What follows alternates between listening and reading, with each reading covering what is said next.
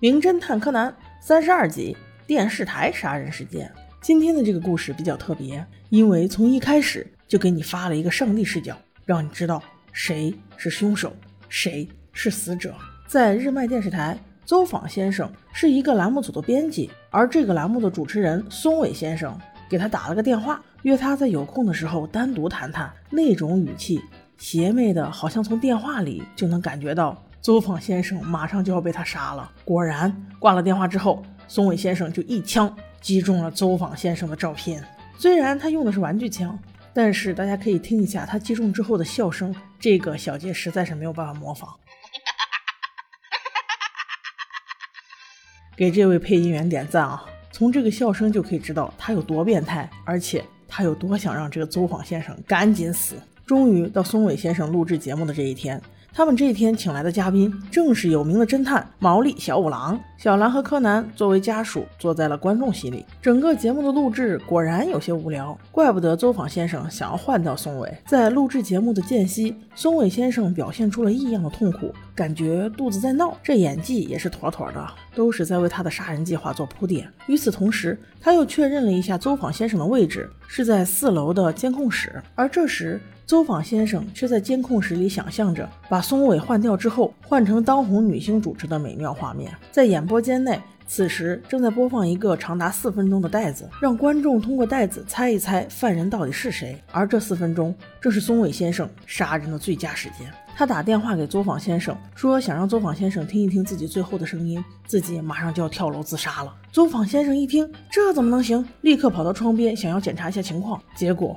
伴随着一声枪响，不仅播放短片中的男主挂了，邹访先生也挂了。杀人之后，松尾迅速又跑回了演播厅，虽然流了很多汗，但是假装是自己肚子痛引起的，倒也没什么人注意。很快，等节目录制完之后，松尾正在和小五郎道别，突然就有个工作人员过来找松尾先生，问邹访先生怎么不见了。松尾先生一副影帝脸，心中毫无波澜地说：“要不你去混音室找找。”于是那人便去了。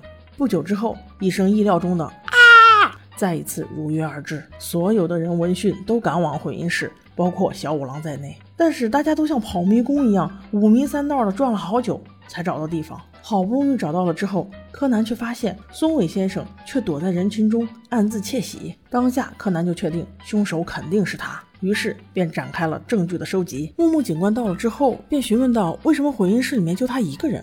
松尾边流眼泪边道：“邹访先生约了我要谈事情，所以事先把所有的人都支走了。”柯南却提出质疑，因为死者旁边有一部打开的手机，说不定从最后的通话能够知道些什么。木木警官这才像开了窍一样，赶紧来找技术人员追踪最后一通电话。此时，好多记者过来采访松尾先生。记者问道：“似乎有传闻说到，松尾先生的节目马上就要被邹访先生给塌掉了，这件事情是真的吗？”松尾却一副生气的样子：“你们到底有完没完？我们的节目是不会被卡掉的。虽然走访先生现在已经被害，但是我们一定要坚持他的遗志，把节目越办越好。”这一段话既是表决心。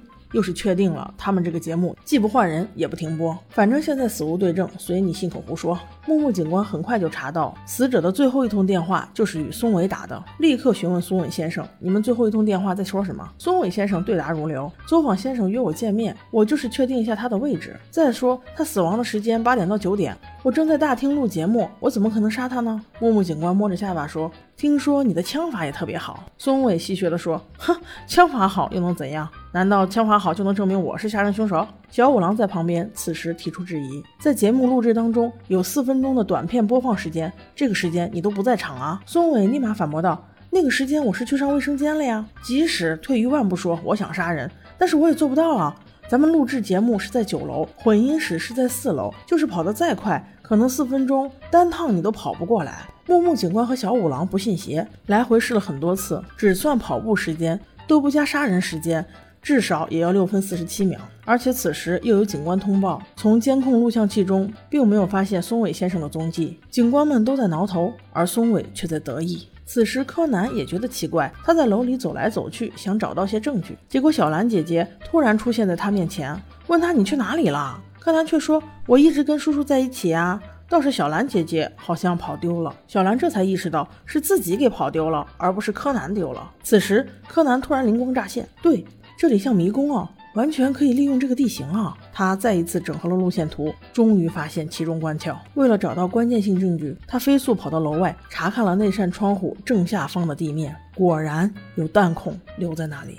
好的，今天的推理秀即将开始。这次不一样的是，他们在电视台用了时下最流行的直播方式来解读案情。柯南把小五郎引到七楼仓库弄晕之后开始直播。原来事情是这样的：松尾先生趁着那四分钟的时间，迅速跑到七楼的这个仓库，边跑步边打电话，告诉作坊先生一些比较吸引他的话。吸引他从窗户向上看，而松尾先生又是一个射击高手，他透过七楼的窗户，自然轻松一枪就爆了松尾先生的头。那因为四楼的窗户是日字形的窗户，中间的一个横轴是不能动的，窗户是可以内外摆动的，所以作坊先生中枪后自然滑落，坐倒在了混音室里，而他流出来的血液只能粘在窗户上。而沾不到混音室内的墙上，这也是证明这一手法的间接证据。而直接证据就是在大楼外面窗户正下方地面上的弹眼儿。木木警官可以去找人查一下。还有一个不可抵赖的证据，那就是松尾先生一直都在强调他没有走访先生的电话号码。